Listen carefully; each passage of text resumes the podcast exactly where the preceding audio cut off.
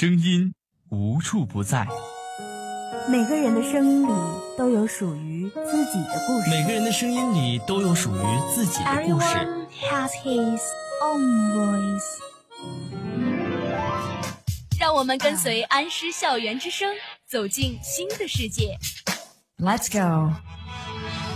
国安中及时播报全球要闻，紧密追踪国际热点。现在是北京时间最新的新闻资讯，最热的民生动态，大赛第一大学生创新真实、客观、及时、准确，为您提供全方位的新闻资讯平台。从校园走向社会，从单纯迈向成熟，青春，青春终将成为我们心中最美的时光。欢迎来到今天的十加球第十球。纵使座无虚席的诺坎普，也无法填补哈维离开巴萨时心中的失落。漫步安师校园，relax, pay attention and enjoy yourself，感受异域色彩。Life on social English should be fun. Your show time。今天的心理小测试呢，我们就一起来看一下你是属于哪种类型的人。名人的外表光鲜亮丽。但你知道他们背后的故事吗？感受异国风情，来到这座古老的法国小镇，你会发现文化是一种情怀。这个故事发生在上世纪七十年代，主人公孙少安和孙少平。书的作者路遥用现实主义写法为我们描绘了平凡的世界，洗尽铅华，尘埃落定。想不想和时尚来个约会？那什么才算时尚呢？时尚嘛，当然是看一场震撼的电影，或者来一场泰坦尼克号式的爱情。还有还有，时尚还可以是听一首简单的甜美歌曲，或者是 rock，躁动起青春的荷尔蒙。本周盘点最新鲜的资讯，最有趣的话题，寻找我们的声音，寻找我们的快乐。其实。我一直在想关于爱，回想那些在我生命里即使我们老去，当再次触碰那些微笑的脸，他们依旧温暖。用心吐字，用爱归经。今天来自校校园的声音，感受来自校园的激情。倾听来自校园的声音，感受来自校园的激情。您现在听到的是安阳师范学院校园之声。这是一部不容错过的世界声音影像，不同场景剪辑精致，纵然没有画面，心灵却时时被震动。新闻信息、社会资讯、人文观察、焦点难题，新闻进行时，从世界出发，世界出发。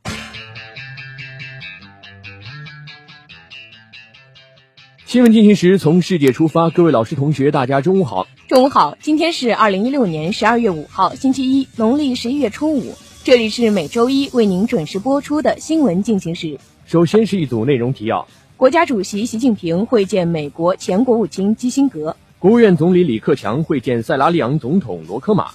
欧洲议会通过欧盟美国数据保护总协定；韩国政府公布对朝鲜单边制裁新措施。热点关注：用司法改革杜绝错案发生。稍后请听详细报道。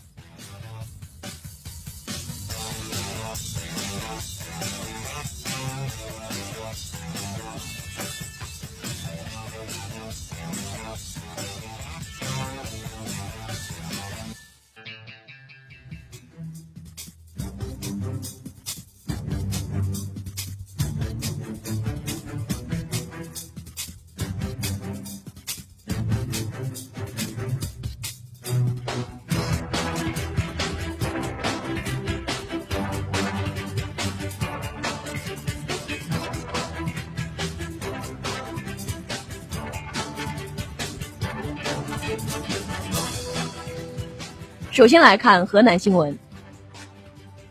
十二月一号，河南省宗教工作会议在郑州召开。省长陈润儿在主持会议时指出，要认真学习讨论，贯彻落实，把思想认识统一到中央宗教工作会议精神上来，共同做好宗教工作，为决胜全面小康，让中原更加出彩，营造和谐环境，汇聚强大力量。河南省城乡居民医基本医疗保险实施办法十二月二号印发。办法规定，二零一七年一月一号起，河南省新农合和城乡医保合并，城乡医保合并后，城市和农村将实现看病报销等统一标准。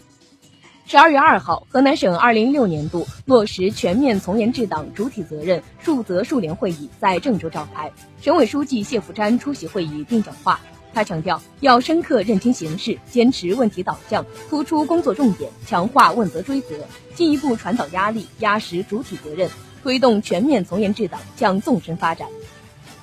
二零一六年全国台湾同胞投资企业协会会长座谈会二号在郑州召开，国务院台办主任张志军强调，大陆对台大政方针不会因为台湾政局变化而改变，将继续坚持体现一个原则的“九二共识”。坚决反对和遏制任何形式的台湾独立分裂行径，努力维护和推进两岸关系和平发展，为广大台湾同胞在大陆的工作和生活创造更多便利。河南省工商局规定，从十二月一号起，河南省开始实施个体工商户两证整合登记制度改革，即原本由工商部门核发的营业执照、税务部门核发的税务登记证，将统一改由工商部门核发。河南省药品流通领域专项整治工作成效发布会一号召开，河南省食品药品监督管理局副局长张景丽表示，下一步，河南省食品药品监督管理局将认真落实企业主体责任，并将企业承诺、监督管理等信息予以公开，形成社会监督，进一步强化企业落实主体责任。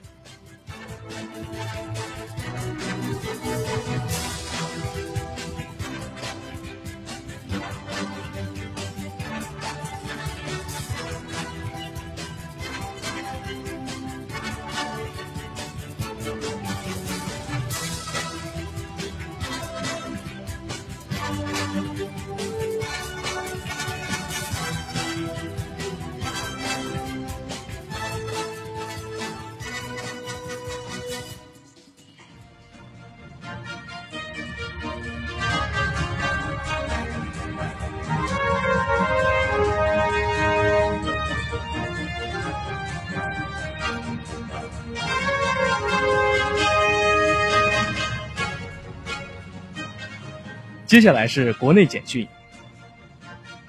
国家主席习近平二号会见美国前国务卿基辛格。习近平指出，持续健康稳定发展是中美关系符合两国人民根本利益，也有利于亚太地区和世界和平稳定与繁荣。当前，美国进入新旧政府更替阶段，中方愿同美方共同努力，确保中美关系平稳过渡，并在新的起点上继续稳定发展，坚持不冲突、不对抗，相互尊重、合作共赢。继续推进中美关系稳定发展。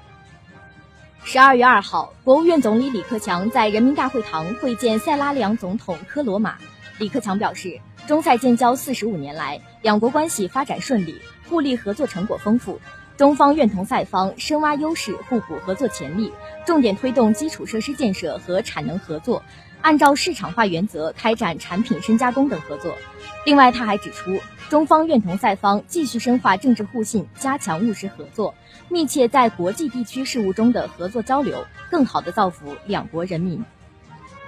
二零一六年国际形势与中国外交政策研讨会三号在北京举行，外交部长王毅出席会议并讲话。他说，一年来，中国外交在引领全球治理体系变革、完善外交理论体系等方面取得重大成就。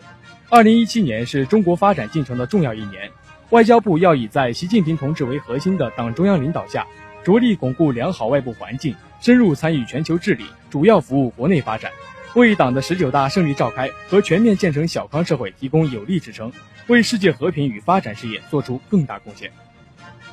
全国人大常委会委员长张德江二号与阿尔及利亚国民议会议长哈利法举行会谈。张德江说：“中国全国人大和阿尔及利亚国民议会。”在各自国家政治生活中占有重要地位，在推动两国关系发挥着重要作用。希望双方进一步提高合作水平，为促进中阿友好合作、实现共同发展多做贡献。此外，他还表示，中方将坚持真实亲诚对非工作方针和正确利益观，全方位推进中阿合作，共同推动中国和非洲、中国和阿拉伯国家进一步发展。国务院一号印发“十三五”脱贫攻坚规划，规划指出，要坚持精准扶贫、精准脱贫基本方略，坚持精准帮扶与区域整体开发有机结合，充分发挥政府、市场和社会的协同作用，充分调动贫困地区干部群众的内生动力，大力推进进一步脱贫攻坚工程，加快破解贫困地区区域发展瓶颈制约，不断增强贫困地区和贫困人口的自我发展能力，确保与全国同步进入全面小康社会。二零一六金砖国家总检察长会议一号召开，最高人民检察院检察长曹建明说，本届会议主题为打击腐败，保障经济社会可持续发展，是充分考虑金砖国家应对全球性挑战、实现经济社会发展的健康需要。中国检察机关愿意秉承开放、合作、共赢的金砖精神，与各国检察机关一起，在共同应对挑战、维护公平正义，特别是预防和打击腐败方面做出新的贡献。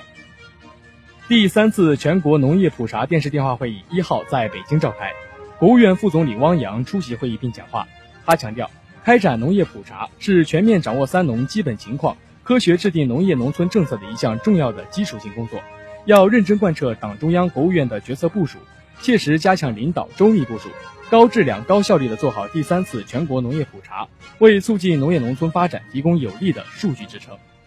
首届世界工业设计大会十二月二号在杭州召开，国务院副总理马凯出席大会并致辞。马凯指出，中国政府高度重视工业设计产业发展，今后时期，中方将牢固树立创新、协调、绿色、开放、共享的发展理念，以促进制造业转型升级、增强核心竞争力为目标，以提高设计创新能力为主线，着力推动相关产业深度融合发展，加快推动设计产业向高端产业的转变。为设计强国建设提供更强有力的支撑。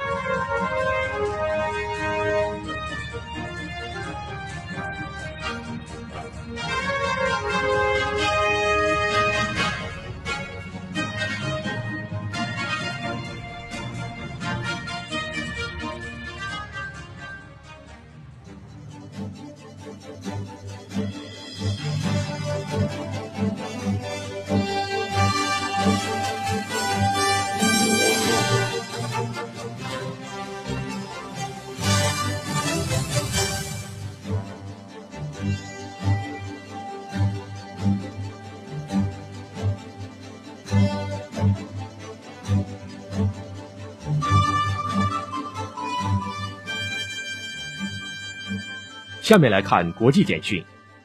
俄罗斯总统普京一号签署新版俄罗斯联邦外交政策构想，阐明俄在发展大国关系、削减军备、打击国际恐怖主义等方面所持有的立场和态度，呼吁建立平等互利的伙伴关系，并表示将对不友好行为进行强硬回击。同时，构想强调，俄中两国在世界关键问题上立场一致，是地区和全球稳定的基本要素。俄罗斯将继续积极同中国发展各领域合作，共同应对新的威胁和挑战，构建一个全面平等互信的全面战略伙协作伙伴关系。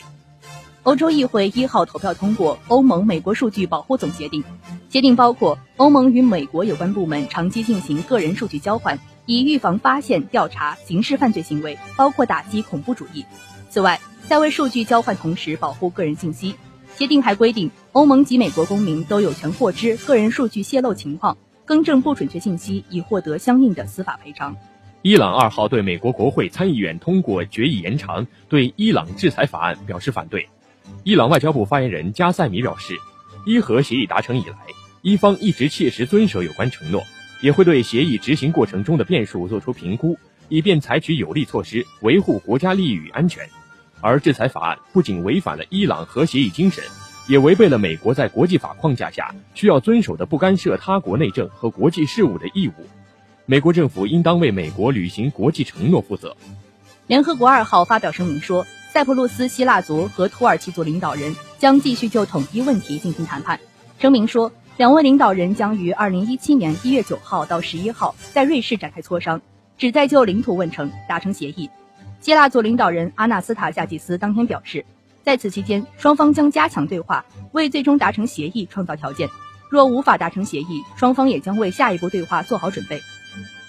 韩国政府二号公布对朝鲜单边制裁新措施，此次制裁新增了三十六名个人及三十五个机构或企业，还包括朝鲜党政军等高层人物和官方机构。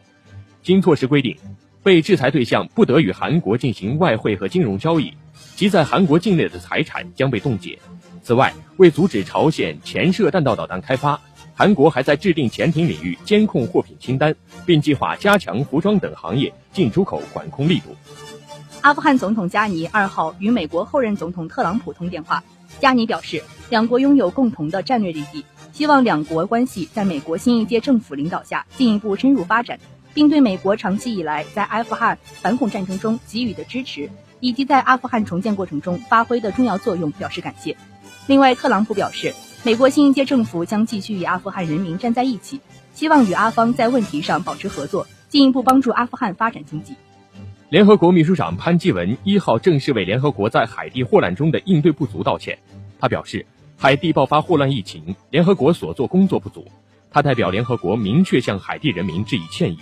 他还说，联合国将推出应对海地霍乱问题的新方案，包括通过改善护理和医疗，解决供水问题，消除霍乱，并对受霍乱影响的海地民众提供物质援助。可持续食物系统促进健康膳食并改善国际营养研讨会十二月一号在意大利召开。世界卫生组织健康与发展营养司主管布兰卡指出，营养问题是一项全球性挑战，凭借各国成员发挥重要带头作用、民间社会积极参与以及企业创业精神的支持，短时间内有望实现食物系统和食品环境的改变，从而提高人类营养水平。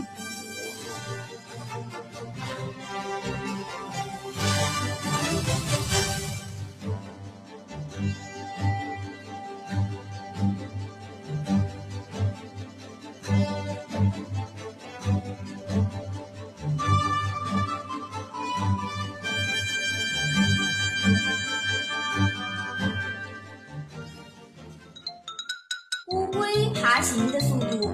每秒两厘米，地球自转的速度每分钟零点二五度，昙花凋谢的速度每朵三小时，新闻加热的速度，嗯，热点关注让你思维解锁，加速对撞，感受新闻奔跑的速度。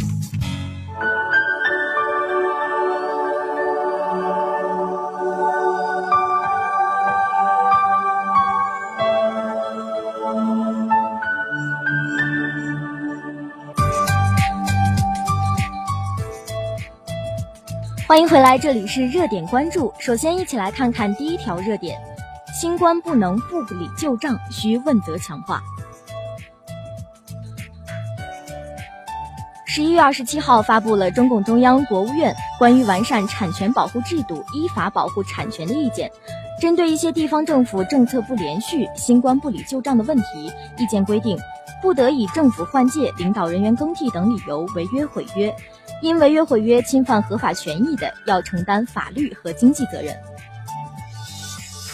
新官不理旧账是个老问题了，意见专门就此做出了规约，既佐证了这一点，也表明了治理的决心。那现实中要真正的破解这个问题，恐怕要先对新官不理旧账做一番政治经济学分析，然后对症下药。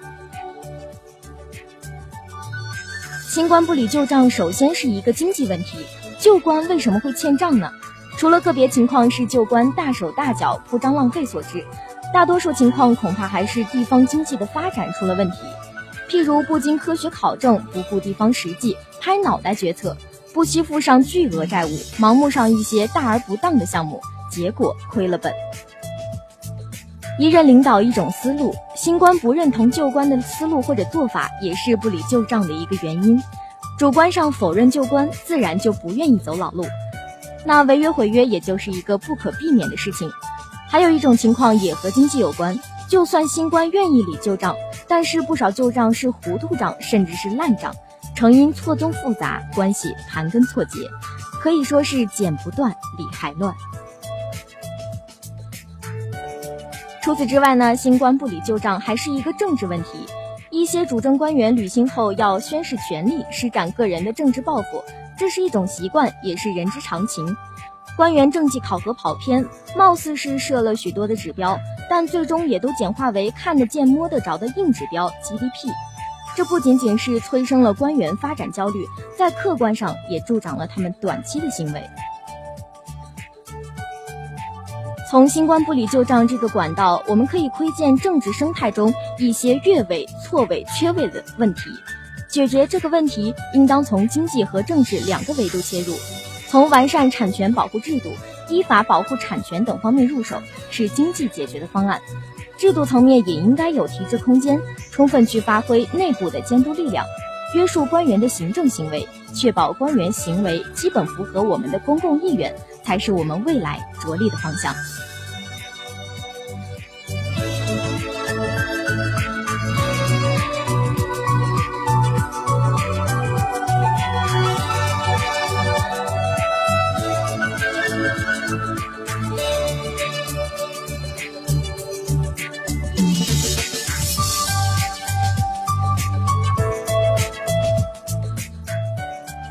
用司法改革杜绝错案发生。十二月二号，最高人民法院第二巡回法庭在辽宁沈阳对聂树斌案再审公开宣判，宣告撤销原审判决，改判其为无罪。一案错案没少一起，法治公平就会多几分。应对万千民意激荡的这股时代大潮，注定了聂树斌案的平反与司法改革的进程骤然交错，从此命运休戚相关。如果不是最高人民法院收回死刑的复核权，核准权仍由各地高级人民法院在握，那么供述自己是真凶的王书金自落网后，即便能在二审中扛过六年之久，也很可能不会进入复核程序，留命至今。再如果不是二零一二年的刑事诉讼法的修订，以及非法证据排除规则的确立，司法机构所适用的仍然是一九九六年的刑事诉讼法，聂树斌案就不会频繁有据。如果不是最高人民法院异地复查手段的常态化运营，最高巡回法庭的及时设立，案件再审将不可避免地受到地域、人情等复杂因素干扰，能不能如期反转铁案，恐怕仍然是一个未知数。正是由于近年来持续的司法改革，才为逆案纠错提供了可能。而在未来，防错案件的发生，仍然依靠司法改革在这些领域的继续推进与落实。从二零一四年启动司法改革体制试点，不仅要在员额、分类管理等制度改革上使劲，更应该在推送以审判为中心的诉讼制度改革，取消不符合司法规律的考核指标，严格落实非法证据排除规则，以及建立一些非法干预审判活动的记录、通报和责任追究制度等方面，打出一套有力的组合拳，一步步堵塞住冤假错案的制度漏洞，不再让聂树斌案的悲剧重新上演。往事不可见，来者犹可追。聂案的最终反转呢，并不能彻底洗掉其错案的底色。如何才能让错案变成绝唱？如何才能不让正义缺席？聂树斌的案件小结理应成为一个契机，倒逼司法改革，进一步健全防范冤假错案的长效机制。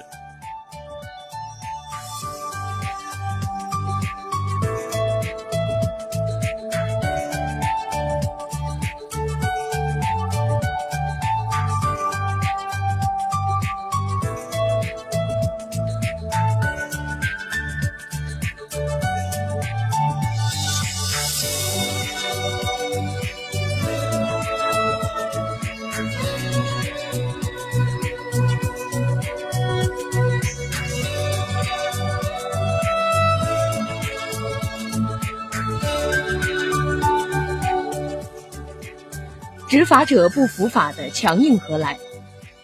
十一月二十八号，甘肃平凉市公安局崆峒分局一民警驾驶一辆套牌车在陕西宝鸡被交警扣查。事发第二天，甘肃几名民警大闹宝鸡市公安局交警支队西宝中队，宣称是为了办案方便才悬挂闪威牌照。不可否认，在一些公安部门的执法办案过程中，为了不被违法犯罪分子发现，确有化妆易容、伪装车牌的客观需要。如果交警部门故意揪住不放，则有错漏或放纵犯罪分子，影响办案的可能。问题在于，具体到此事，这一项执法到底妥不妥当？接受执法的一方态度究竟合不合适？按照《道路交通安全法》。任何单位或者个人不得有伪造、变造或者使用伪造、变造的机动车号牌的行为。执法办案需要固然是一个正当的免罚理由，但前提条件必须是要有真实可信的证明，而不能挂在嘴上当通行证。在交警部门的查扣执法过程中，有关办案人员只是做口头回应，因为当场拿出悬挂套牌系办案之需的官方证明，即便事后去接受处理，也没有补充提供。既然没有证明，就无法辨别真伪，只能认定是违法在先。宝鸡交警当然可以依法查扣，而且从查扣过程来看，当地交警也是遵照了执法程序进行了布点设卡，并没有故意针对办案一方，也没有什么出格之处。鉴于在办案期间，当地交警还允许办案警察在执行完公务后再来接受处理，由此观之，宝鸡交警的执法过程于情于理于法，恐怕都没有不妥之处。反观办案方，却形成了一个鲜明的对照，进来后却气势汹汹，在办案区域大吵大闹，没有一点虚心接受处罚的意思。如果不是宝鸡中队保持了克制与冷静，很有可能发生冲突事件。如此看来，他们对于异地被执法是不够合作的，至少没有把自己当成被执法者。违法就是违法，再特别的身份，再特别的理由，都不能游离于法律之上。况且，作为执法者，理应具有更高的法律素养，带头遵法、守法、服法。这种执法者不服法的强硬态度，可以看作是一面镜子，折射出来的是一道让人不安的特权寒光。但愿当地公安局能够深入严肃调查，给社会和公众一个满意的答复。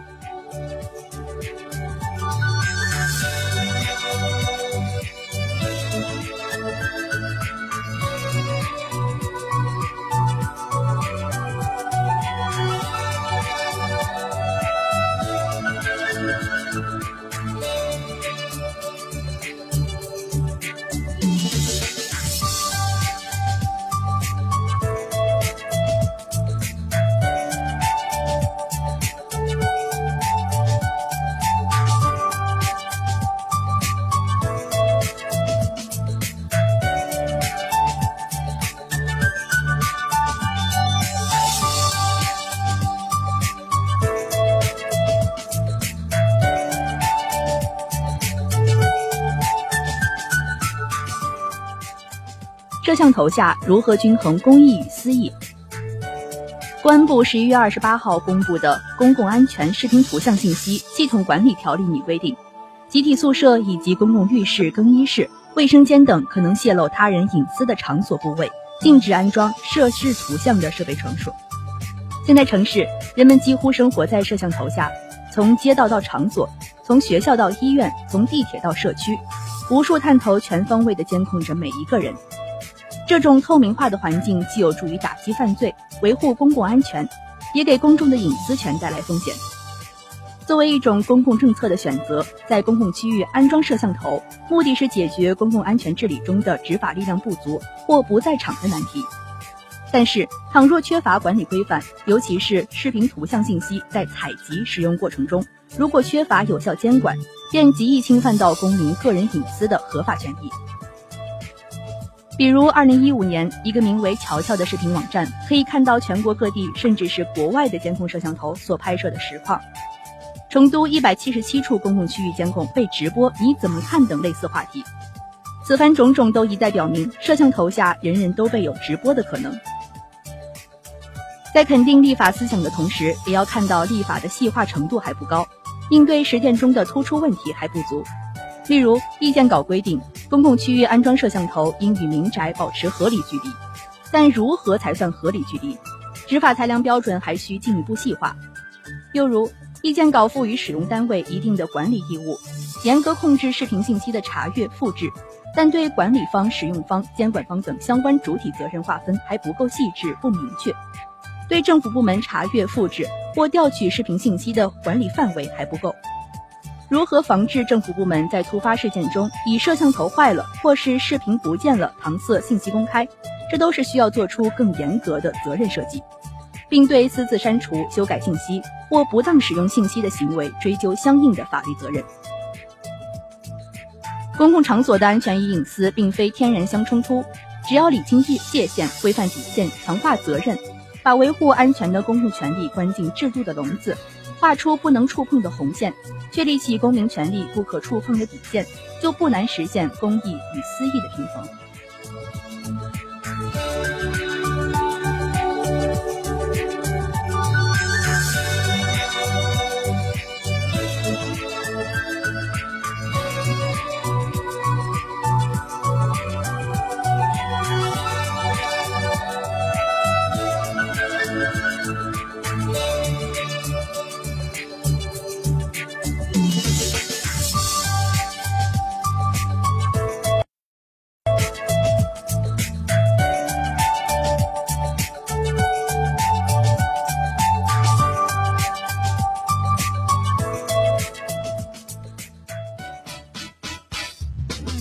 每天接收的信息量相当于一百七十多份报纸。微博用户每天上传的信息量超过一亿条。网上每天垃圾信息占百分之九十以上。观点交锋，无观点不新闻。无观点不新闻。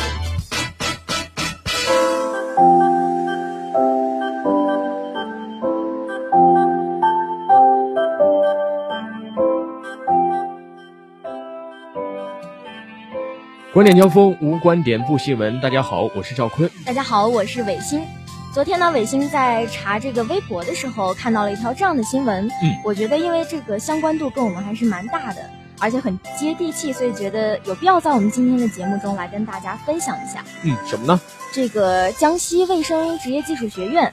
宿管没有经过学生的同意就私闯宿舍，而且去呃没收了别人的大功率物品，然后去乱翻别人的密码箱。哦，他翻这个别人的东西去找这个大功率用电器是吧？对，没错。那我觉得这样的做法稍微就有点不太合适了。对呀、而且人家，而且人家是私闯，你知道吗？就是说在你完全不知道的情况下，哎呀，我觉得学校禁止使用大功率用电器，这个是完全合情合理的。对，没错，因为这个大功率我们都知道，对呃，会引发很多的这个安全隐患。嗯，所以呢，我觉得学校不让我们用，我们作为学生呢也是可以理解的。对，但是呢，如何在管控大功率用电器上面，我觉得学校应该更加的合理的安排一个确实可行的管理方案。对，就比如说，我们可以明确的规定哪些物品是属于这个大功率的范围，然后去禁止使用这些东西就可以了。对，没错。嗯，那其实他私闯的这个行为，我们其实在一定意义上来说，也可以说是违法的。啊，违反了哪些法呢？嗯，咱们是拿这个呃法律说话的哈。这个宪法的第三十九条就规定了，中华人民共和国公民的住宅不受侵犯，禁止去非法的搜查或者去侵害我们的住宅。呃，其实要说这个严重性啊，我觉得还没有到达这个程度。对，其实呢，呃，宿舍作为我们学生生活四年的一个地方，我觉得虽然我们没有对他有一个所有权，但是我们隐私权还是在在我们的手中的。所以遇到了这样的情况呢，我觉得我们同学可以维护自己的隐私权啊。虽然不一定要去找警察来协调，嗯我们也可以去呃上级的宿舍管理部门或者直接给校长信箱啊，去发一些这个呃合理的意见或者建议，来协助学校更好的进行一个管理。哎，对，那其实这个宿管它的出发点我们是可以理解的，就是不让我们去用那些大功率，防止一些安全事故的发生嘛。嗯，是。但是我觉得它可以，呃，就比如说我们学校，我们嗯学校如果是去检查宿舍，就肯定会提前发短信通知啊，对，没错。嗯，更人性化一点的措施。是，那学校这个管理大功率用电器啊，我觉得，嗯，是应该管的。对毕竟我在上初中或者高中的时候啊，经常看到新闻啊，有的大学生啊，使用这个电炉子去吃火锅哎啊，造成了火灾或者造成了这个电路短路嗯啊，这些确实是可以带来一些安全隐患的。对，毕竟我们宿舍还是一个公共的地方啊，成百上千人住在一栋的宿舍楼里边。如果因为我们个人的原因造成了危险的发生，那我觉得从我们自己的心里来说也是过意不去的。对我们不能因为自己的这个方便，然后就不顾别人的生命安全了，对吧？是。而且这些呃大功率引发的悲剧还是蛮多的，绝对不是危言耸听。是没错。嗯。而且呢，我们这个大功率的管控上面，除了刚刚的检查宿舍要提前通知以外啊，我觉得。呃，即使是突发检查，也可以选择在这在这个宿舍有人的时间段啊，哎，对，当着我们这个同学的面去检查，对，没错，没有必要这样霸王硬上弓，趁我们不在的时候，还以那么暴力、那么粗鲁的方式。是，而且呢，在这个管理方面，我觉得一劳永逸、更加彻底的办法，是对这个宿舍的用电器的功率啊进行一个限制啊。超过多少多少瓦，直接不能用了啊！宿舍整个整个楼或者整个宿舍断电，从源头上解决了大功率用电器的使用问题。我觉得这样的管理方式啊，要比宿管挨个宿舍去查啊，要更加省时省时省力，而且在操作上也更加简单啊，对同学的这个心理承受也不会。有太大的冲击，哎，对，那或者比如说，我们可以去签订一些什么宿舍管理制度、宿舍管理合同，对于那些违规使用大功率的呢，就予以处罚就好了，对吧？是，所以呢，我觉得，呃，在这个事情方面呢，学校的这个宿管的，呃，做法确实不是很合适。对，没错。所以呢，我觉得。在这个事情上面呢，也可以看出啊，学校的一个基层人员的整体素质和水平，也反在一定程度上反映了整个学校的它的一个整体的高度。对，没错，你说这种恶劣的事情发生了哈，嗯，我觉得不仅是这个宿管他有一定的责任，我觉得学校也是有一定的责任的。嗯，是对，所以说学校还是应该做好一些嗯教育方面的宣传工作。或者说是可以去改造一些老化的电路，然后去提高这个电的负荷能力。嗯，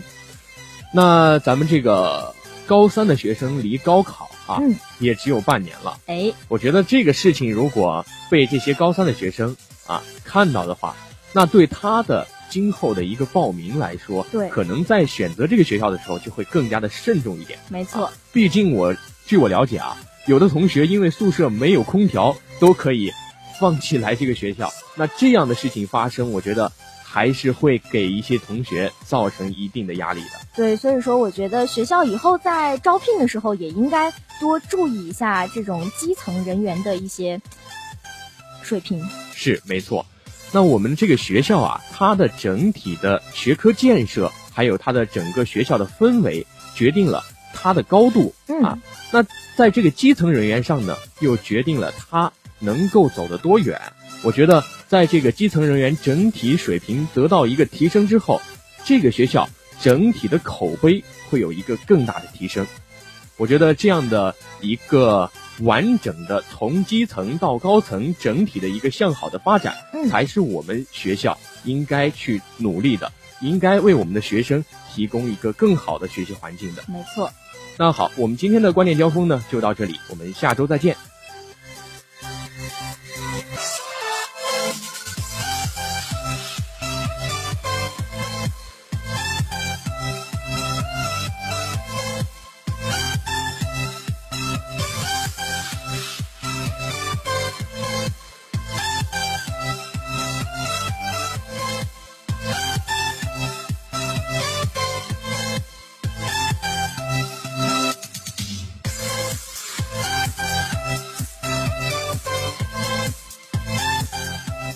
朝晖夕阴，气象万千。接下来是本周天气预报。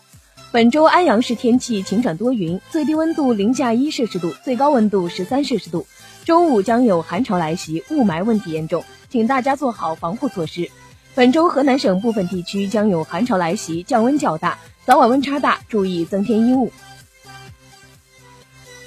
好了，以上就是本周新闻进行时的全部内容了。如果想听更多好听的节目，可以关注新浪微博安阳师范学院广播站，也可以在蜻蜓 FM 收听我们的节目。本期播音：赵坤、赵科、星星、黄金、刘江，协编辑：冉晴、小婷，导播：张金飞宇。感谢您的倾听，下周同一时间不见不散。